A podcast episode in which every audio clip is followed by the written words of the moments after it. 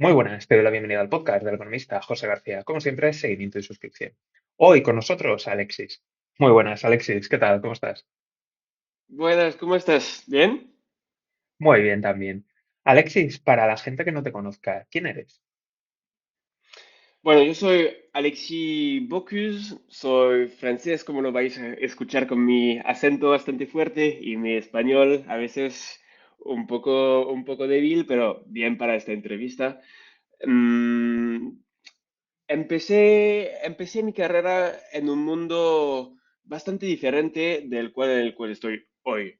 Mm, empecé por lo que es consulting en la cadena de suministro, trabajando desde Vietnam por Latinoamérica. Y esto ha sido un mundo bastante excitante en el cual descubrí el mundo de datos. Y ahí tomé este giro y empecé a trabajar en datos y ha sido como mi mejor encuentro profesional, ha sido encontrar esta vía. Y mm, así llegué a España, llegué a España trabajando con Globo y trabajando de Business Intelligence y luego de Data Analytics y luego de Data Science. Ya luego, si quieres, podemos volver a definir un poco lo que son eh, como estos temas. Y bueno, después de haber probado varios de los puestos que existen en este mundo de data, mmm, me reclutó una empresa que vende vinos, que vende, que vende vinos online con un modelo de suscripción para construir y liderar el departamento de data ahí. Era como, yo era el primer perfil de data reclutado en esta empresa y la idea era internalizar todos los procesos, mejorarlos, crear nuevos, crear un equipo y montar como una infraestructura de datos y activos que dependen de esta infraestructura para construir valor y, bueno, mejorar el negocio a través de ello. Entonces, profesionalmente es un poco esto. Y al lado, pues, eh, en el podcast audio no se verá, pero por, los, por si acaso sale algún vídeo, detrás de mí hay una batería y es otra pasión de mi vida. y, eh, y, también dedico bastante, bastante tiempo y esfuerzo a, a deporte. Mi deporte de, de la vida es Jiu-Jitsu, Jiu-Jitsu brasileño. Para mí es lo mejor que hay. Entonces, bueno, sería un poco esto de, de presentación. Qué bueno, qué bueno. Pues muy interesante. No sé si a lo mejor nos puedes contar un poco cómo, cómo empezaste, porque al fin y al cabo, eh, la gente que entra en el mundo de, de datos, hay muchas historias muy diferentes. Yo qué sé, yo recuerdo, por ejemplo, en la universidad dar cosas como MATLAB, eh, Gretel y alguna horroridad de estas y tener que aprender por mi cuenta Python. Pero, tú, ¿cómo cómo empezaste tú? ¿Con qué herramientas te iniciaste?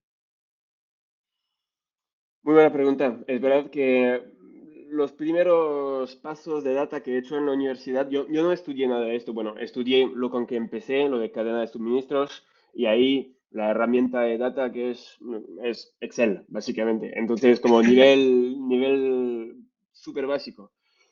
Y mm, al salir de la universidad, pues era solo esto y encontré para terminar mis estudios esta práctica eh, que me dijo, ¿puedes explicar código? Yo como, no, pero quiero aprender. Y me enviaron un curso online para aprender R en una plataforma que se llama DataCamp, que es muy recomendable, la verdad, funciona muy bien. Ahora hay mucho más contenido que lo que había cuando empecé ahí, eh, sobre un montón de temas, todos los lenguajes, es bastante bien hecho. Y bueno, aprendí ahí, me puse en cursos para ya tener como un mínimo de, de base. Y al llegar a esta práctica, pues ahí he tenido que meterle muy duro porque era una práctica en Vietnam y allá la relación con el trabajo es diferente. Allá, como lo que ellos llaman trabajar fuerte, nosotros en Europa no conocemos mucho. Ostras. Eh, es una, es una intensidad bastante, bastante fuerte y entonces para aprender pues es lo mejor, porque ahí he podido ponerme como duro aprender un primer lenguaje que en mi caso ha sido R y de ahí ya salir después de seis meses con un conocimiento suficiente para luego pretender a un trabajo en este mundo, aunque no tenía nada que ver con lo que estudié al principio. Ya solo en seis meses de full gas, digamos, de ponerle muy duro a esto ya ha sido suficiente para empezar una carrera en el mundo de datos. Entonces, es así que empecé con un email que me preguntó, ¿sabes? Respuesta, no.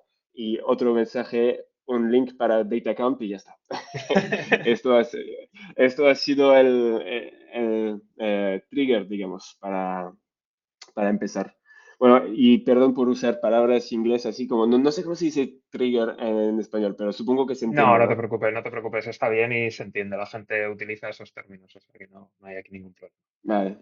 Eh, vale, para un poco situarnos, lo digo porque los trabajos en, en datos son, en fin, bastante variables. Hay gente que a lo mejor está en análisis, pero realmente está haciendo trabajo prácticamente de, de ingeniero de datos o incluso de ingeniero en la nube. Entonces, ¿cuáles eran las tareas que has ido haciendo en cada puesto para un poco que nos podamos situar?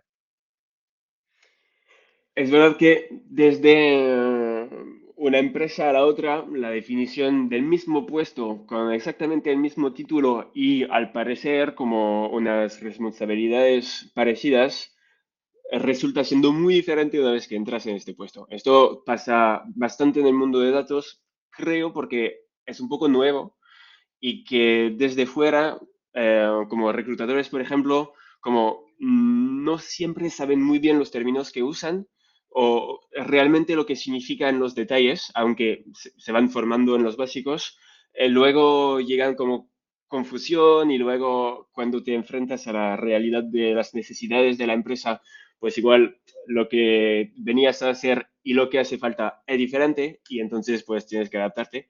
Pero yo diría que en general mmm, iría así y, y, yo creo que he tenido la suerte de caer como en puestos que correspondían con la etiqueta, más o menos. Entonces, eh, si puedo responder a la vez a mi experiencia y también lo que creo que a qué deberían corresponder cada término, porque no creo que sea muy diferente.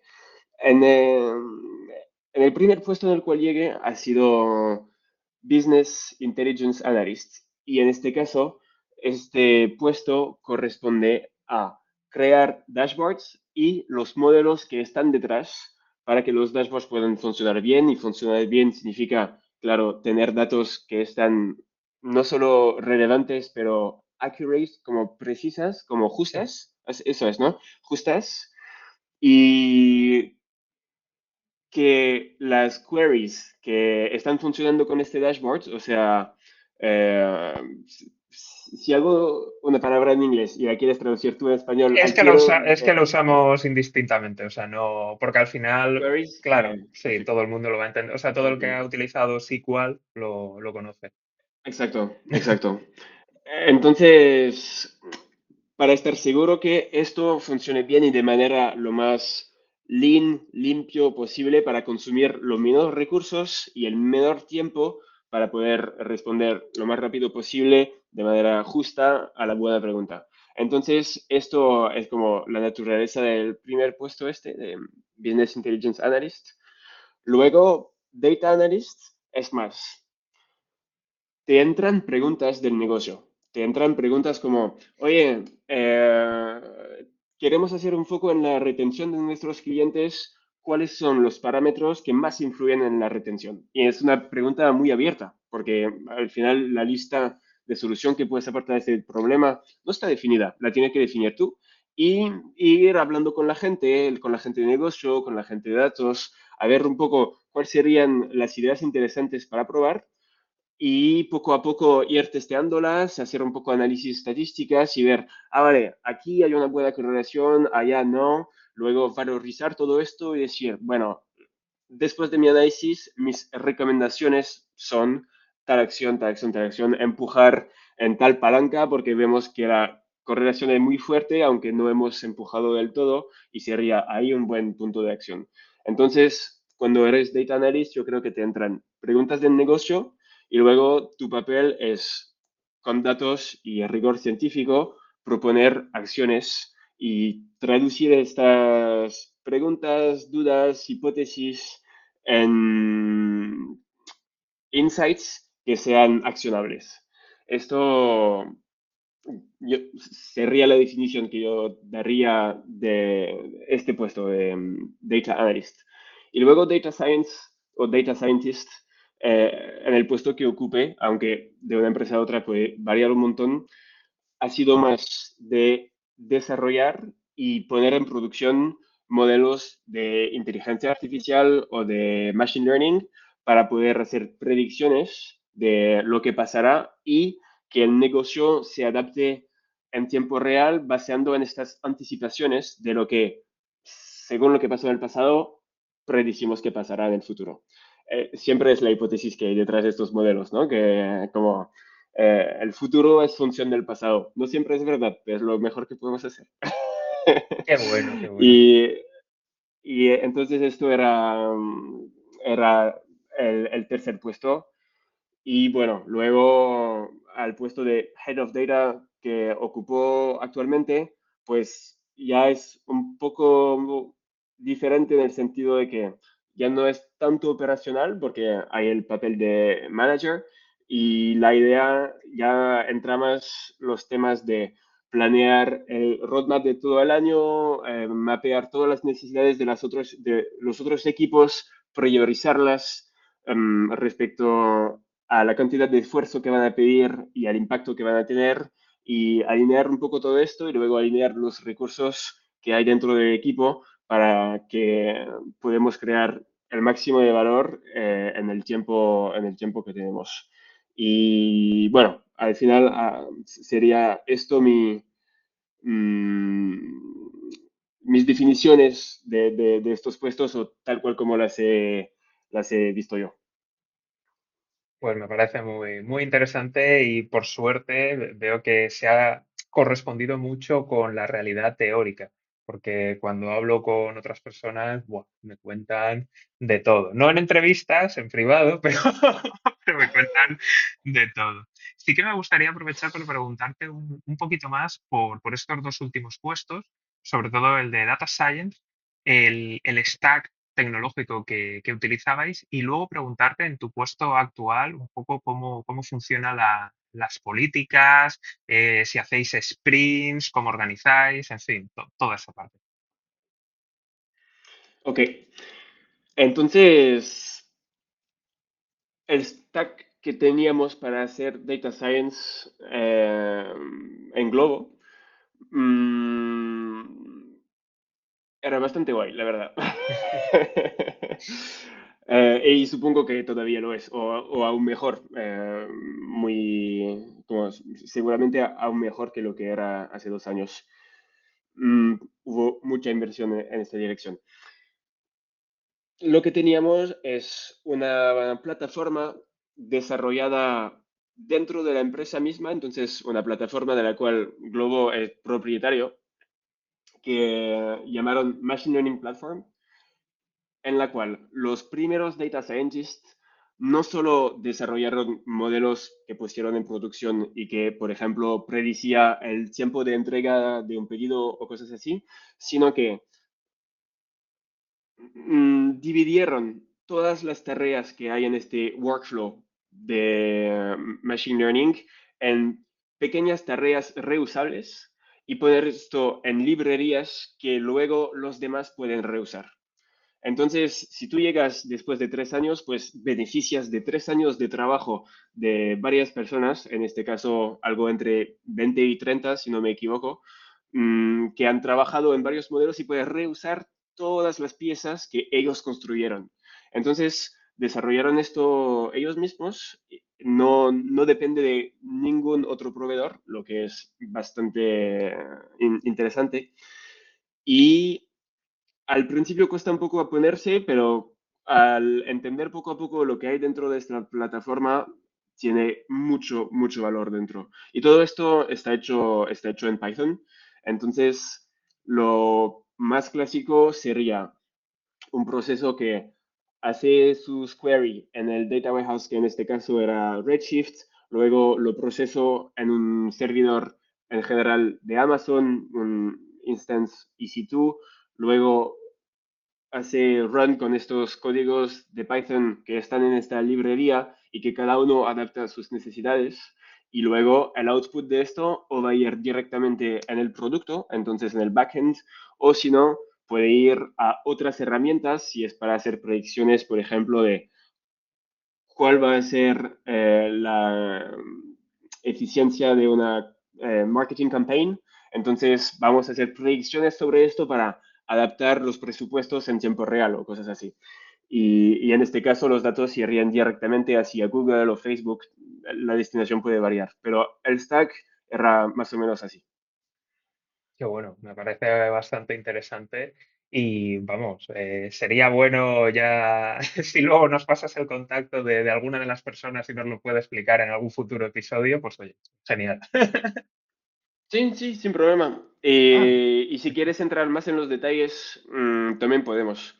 Ahora era más como un overview, digamos, pero si, si quieres entrar en los detalles, no sé qué tan técnico sueles entrar eh, en las entrevistas que haces, pero bueno, tú me guías y si quieres ir en los detalles, sin problema. Mm, De todo, yo, vamos, me, me parece genial y muchas veces hemos sido bastante técnicos, e incluso en temas a lo mejor que no, pues bueno, no, no son tan empresariales o tan de cerca con lo que estamos tocando. Entonces, lo que puedas aportar, pues oye, bienvenido. Si puedes ir en más profundidad, pues oye, te lo agradecemos todos.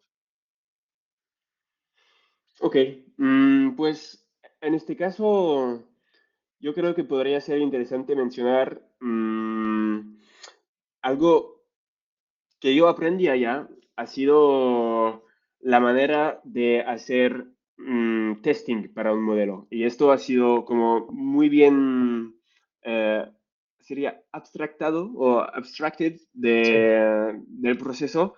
Es como para que tu modelo pueda llegar en la plataforma, X% por ciento de tu código tiene que estar cubierto por test, que luego si otra persona, por ejemplo, quiere añadir cosas a tu modelo, tendrá que repasar todos estos tests automáticos y asegurar que al modificar algo no rompió otra cosa sin, sin darse sí. cuenta. Entonces, como está todo cubierto así, con reglas bastante estrictas, pero como muy bien hechas, mmm, se asegura que el sistema sea robusto. Porque a, a veces hay modelos que dependen de otros y entonces al romper algo puedes hacer toda una cadena de problemas y esto, claro, no queremos. entonces, eh, hay este sistema de protección que, existe y que está forzado. No es como alguien detrás que verifica que es todo automático y si los tests no pasan, pues tu código no entra. Si tú quieres romper algo en producción, básicamente tienes que esforzarte mucho para encontrar una falla que puedas romper algo porque es muy bien eh, protegido. Y, eh, y, esto me pareció, me pareció bastante interesante. A, aprendí ahí estas prácticas de unit test, integration test. Eh, eh, es muy interesante. Luego te había preguntado también por en tu puesto actual, cómo están afectando las políticas y cómo es el management, si hacéis sprints, en fin, cómo, cómo se desarrolla tu día a día. Mm, pues ahí, ahí podríamos entrar en la parte un poco más entrepreneurial en el sentido de que al llegar a este puesto yo llegué en un canvas blanco, página blanca, no, no había básicamente nada y era todo para construir. Y esto es exactamente lo que estaba buscando, un poco este challenge de construir algo de cero con mis manos y, empezar desde lo más fundamental y, construir todo a partir de ahí. Y um, esto evoluyó bastante con, bueno, los dos añitos que llevo ahí, pero ahora como nos organizamos es de la manera siguiente. Cada final de año, o sea, básicamente el periodo ahora, recogemos todas las necesidades de todos los equipos en las cuales podemos contribuir.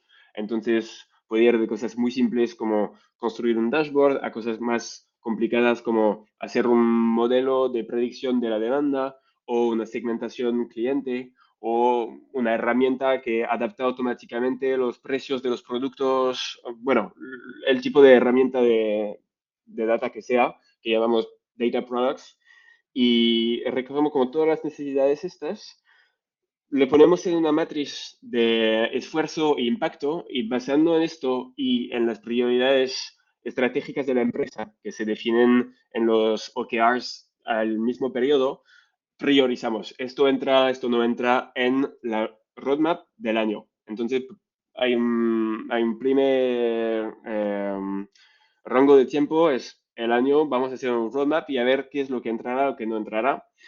Ya así es para eh, definir las expectaciones un poco de, de, lo que se va a poder entregar, porque a veces la gente, una vez formalizó sus necesidades, tiene la impresión que eh, ya va a estar hecho, pero eh, no siempre es posible. Si recibimos, no sé, trabajo para dos años, no entrará, no entrará todo, obviamente.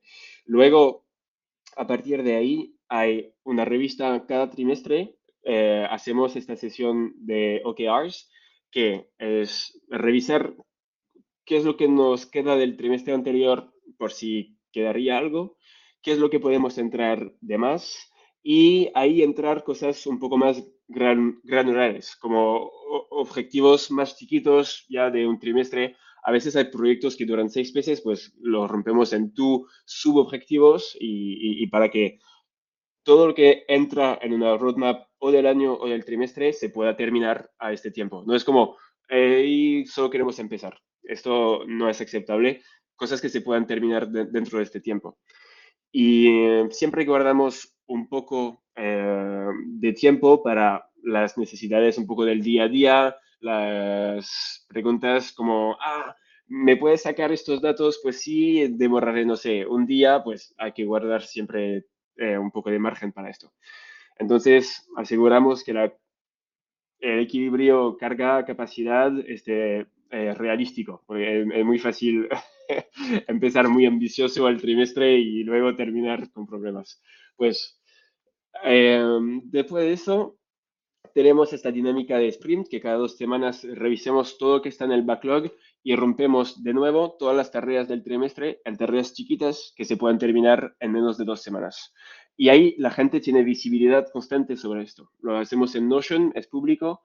Toda la gente que tiene interés en lo que estamos haciendo, los stakeholders, digamos, mmm, están notificados y pueden seguir, ah, eh, tal etapa está hecha, ahora ya hemos pasado al próximo nivel, etcétera. O, o está ahora en pausa porque estamos esperando respuesta de tal otra persona. Es todo abierto y público.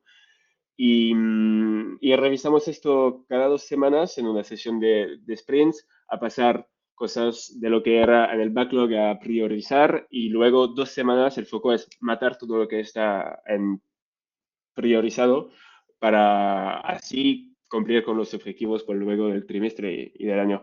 Nos organizamos así y con cada semana tenemos dos sesiones de stand-up y una de one-on-one con cada persona con su manager. Y uh, eso es para como más que fluyen, bueno, que la, las dudas chiquitas del día a día se puedan resolver rápido y, y que tengamos estos tiempos un poco rutinas en los cuales eh, si no tenemos nada para decir no es un problema, igual podemos saltar uno, pero siempre hay un tiempo abierto para que uno pueda compartir sus dudas, sus problemas o sus descubiertas o lo que sea eh, son, son los buenos momentos para hacerlo. Y bueno, como estamos la mayoría en remoto, um, o sea, tenemos oficinas, pero es pasa muy poco que todo el mundo esté reunido en el mismo lugar al mismo día. Entonces, como siempre, digamos, hay una persona en remoto por lo menos, eh, necesitamos organizarnos como si todo el mundo estuviese en remoto. Y, eh, por eso no podemos solo esperar que las conversaciones y los asuntos surgen como si fuesen una oficina, porque a veces no es posible. Entonces, habremos tiempos dedicados a, este tipo de conversación del día a día que a veces son las mejores para encontrar soluciones. Entonces, bueno, eh, la organización hoy es un poco así. Está, está, muy bien y yo creo que es algo bastante interesante tanto para la gente que, que, a lo mejor se está planteando emprender y empieza ya a pensar en este tipo de, de, problemas, como a lo mejor gente que ya tiene su empresa y, oye, abrirla a trabajar remoto. Eh, después de lo que hemos vivido en estos últimos años, pues oye, abre, abre oportunidades en mantenerlo, de, de, poder traer talento y de tener a la gente un poco, poco más contenta. Sí que me gustaría ahora preguntarte por, ¿Cuál, o si tienes algún otro proyecto que, que nos quieras compartir, porque al final, estando en datos, estando en el mundo de, startups, seguramente serás alguien bastante inquieto y es posible que tengas alguna otra cosa que quieras compartir. Sí, de hecho, hace poco me puse un poco en el mundo de autónomo. Dedico un poco tiempo extra fuera de mis horarios de trabajo mm, a buscar mis propias misiones y a realizar trabajo para ahora mis propios clientes. O bueno, de hecho, lo hago en colaboración con mi novia, que está en el mismo campo de trabajo. Entonces, los dos colaboramos en proyectos relacionados con datos y esto nos abre bastante la mente en el sentido siguiente. Al entrar en una nueva empresa como proveedor de, servicio de datos, siempre te vas a encontrar con un contexto diferente. Van, van, a usar otra tecnología, van a usar otro vocabulario, están organizados diferentemente, tienen prioridades diferentes y siempre hay que adaptarse. Esto es un ejercicio de flexibilidad que es muy interesante, que también creo yo muy importante, pero también puedes encontrar allá muy buenas ideas que quieres luego reusar dentro de tu propia empresa. Entonces, es como, no es como, solo quiero hacer mi cosa por mi parte, como ahí también lo veo como fuente de inspiración para recoger información, procesos, maneras de proceder de cosas que, oh, qué guay, esto lo quiero hacer, o, uh, qué peligro, esto nunca lo haría. ya veo cómo falla y ahora que me reclutan para resolver el problema, pues ya sé que yo no caeré en esta trampa gracias a la experiencia de ellos, que solo puedo ver porque tengo esta actividad al lado. Entonces, es, es bastante interesante esto y también es la oportunidad de desarrollar conocimientos extra porque siempre que hay una nueva oferta, en general, como el reclutador te llama a ti porque ya ve que hay un buen match de, de perfil y de skills, en cambio, siempre hay un 20% que no sabes. Como, ah, tienes que estar fuerte en A, B, C, D, y bueno, el D nunca lo has tocado de verdad pues ya llegas con ABC y es la mejor oportunidad de aprender de es tener un proyecto del mundo real con el cual vas a tener que esforzarte y sacarlo por adelante y tener como ya una arma más eh, en tu arsenal. No sé si se puede decir así, pero me entiendes. Sí, sí, no, yo te entiendo perfectamente y yo hago lo mismo. O sea, yo tengo una serie de proyectos clave y efectivamente, o sea, al final, cada vez que te enfrentas a algún nuevo desafío o entra un nuevo proyecto, siempre hay algo, siempre hay algo que cambia, siempre a lo mejor hay un bucle, siempre a lo mejor hay una nueva librería o una librería que utilizabas antes y que ahora ya no es compatible con no sé qué y tienes que tirar de la otra librería. O sea, siempre acabas aprendiendo algo y los proyectos es la mejor forma de de aprender. Siempre, siempre sale algo. O sea, por muy simple que parezca, es lo que has dicho. Estás en otro entorno, utilizan otras cosas y siempre hay algún cambio nuevo que, que tienes que hacer. Y oye, vas metiendo ahí proyectos que tienes en la saca de los que puedes tirar y facilita y agiliza mucho el trabajo futuro. Exactamente. Sí que me gustaría, has comentado reclutadores y qué tal ha sido tu experiencia con ellos. Pues la verdad, bastante, bastante mm, straightforward, yo diría, en el sentido de que yo no hago mucha como búsqueda de, de misión o de trabajo o lo que sea de manera activa. Yo solo miro mi LinkedIn de vez en cuando. Y miro mi inbox, entra por ahí y, y suele ser más que lo que puedo hacer, lo que entra por ahí. Entonces, con esto sin problema, luego como he visto procesos como mm, que son más atractivos que otros, luego como es como, vale, si estás dispuesto, empezamos mañana o vas a tener que pasar por una ronda de cinco entrevistas, eh, me, me tienes que enviar cinco documentos y no sé qué, y es como, pero este tiempo yo prefiero trabajar. Sí. Y bueno, hay, hay procesos de, de todos tipos. Mm, esto, pero para mí el mejor, la mejor manera de encontrar es más como con la red personal, porque una vez que ya dejaste una huella positiva en el entorno profesional de una persona, esto es tu mejor elemento de venta. No hay, no hay, no hay discusión con esto. Es lo, como digo, para autónomos que no tienen como una fuerza Sí. marketing para nada y es solo como eh, red, hablando con la gente, un poco de LinkedIn por ahí, mm, pues gente con quien has tenido la oportunidad de trabajar por el pasado son los mejores para hacer recomendaciones, porque si has dejado una huella positiva y has demostrado como ganas de cumplir objetivos y rapidez para aprender y tal, pues ya con esto es más fácil sacar misiones al lado que si has tenido problemas con tus entornos profesionales anteriores. Para mí es una fuente también muy importante. Entonces, ¿cómo, cómo te llegan los leads aproximadamente? Si, si puedes dar así porcentajes, cuánto viene por LinkedIn, reclutador, entorno personal. Mm, bueno, de hecho, no hace tanto tiempo que me, que me puse a esto, eh, seguramente irá variando, pero ahora yo diría,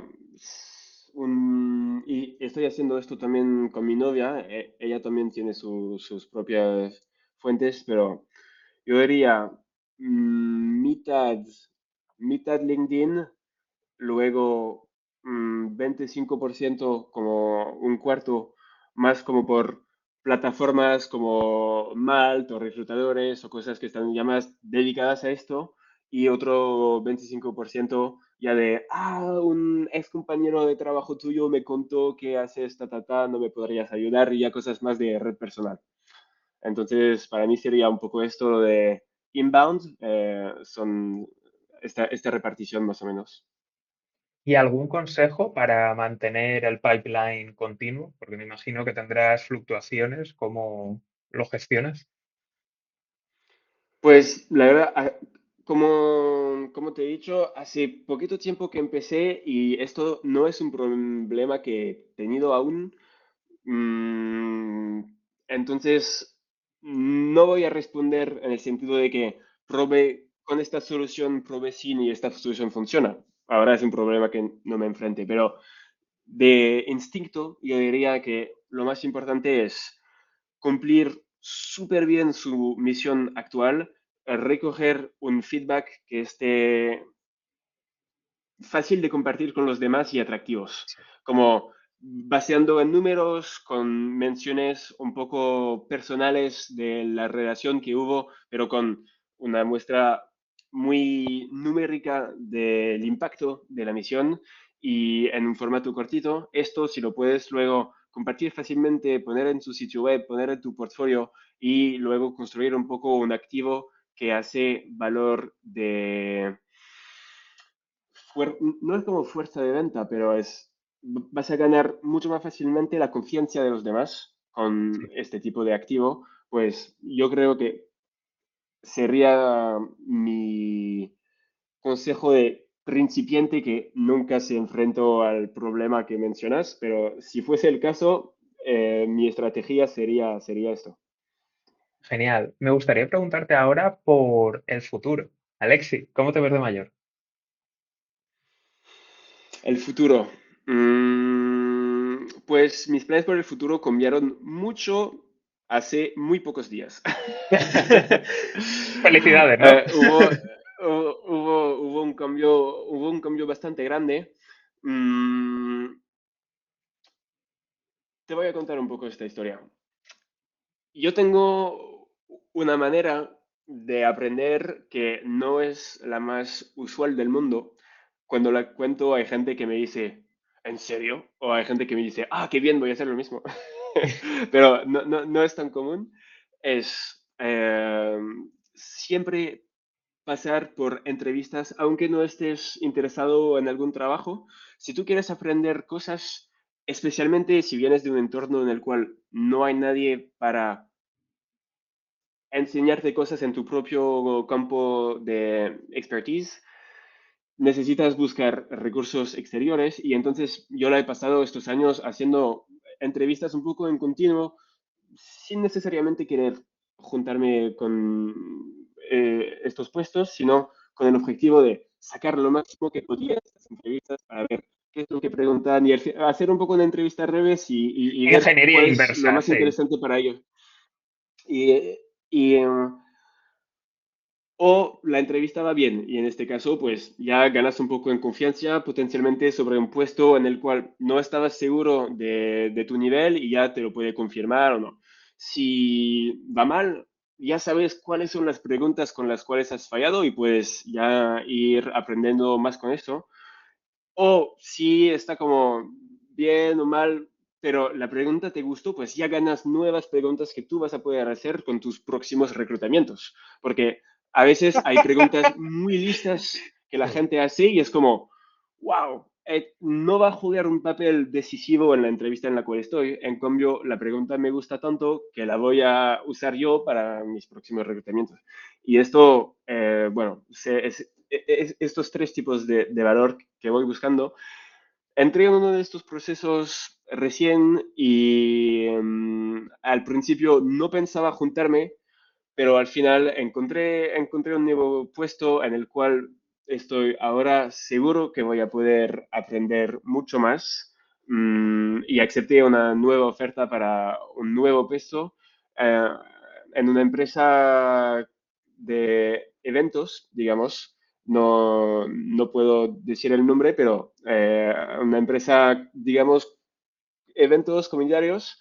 Y bueno, eh, esto va a ser el desafío para el futuro, va a ser tomar un nuevo challenge en un nuevo entorno para un tipo de, de producto muy guay con el cual nunca he trabajado y con un tipo de equipo muy internacional, con gente en India, en Estados Unidos, ya va a ser como un contexto, un contexto de, de tech mucho más maduro que el cual en el, en el que estoy hoy. Entonces, bueno, proyectos para el futuro ya se anuncian así, pero hubiéramos hecho la entrevista hace una semana, te hubiera hecho una respuesta muy diferente. pero eh, hoy, hoy mi respuesta es esta. Ya planes para el futuro va a ser seguir con los proyectos de autónomo por las mismas razones que ya hemos eh, anunciado aquí y prepararme para este nuevo puesto que se ve muy, muy excitante al nivel de impacto y también de aprendizaje. Genial. Pues Alexi, de verdad, muchísimas gracias por venir aquí al programa y por compartir tu, tu experiencia. Ha sido un placer y de verdad te deseo toda la suerte del mundo. Un placer compartido, José. Muchas gracias. Pues nada, está aquí el podcast, ya sabéis, seguimiento y suscripción. Nos vemos aquí en el podcast del economista José García. Un saludo, toda la suerte del mundo.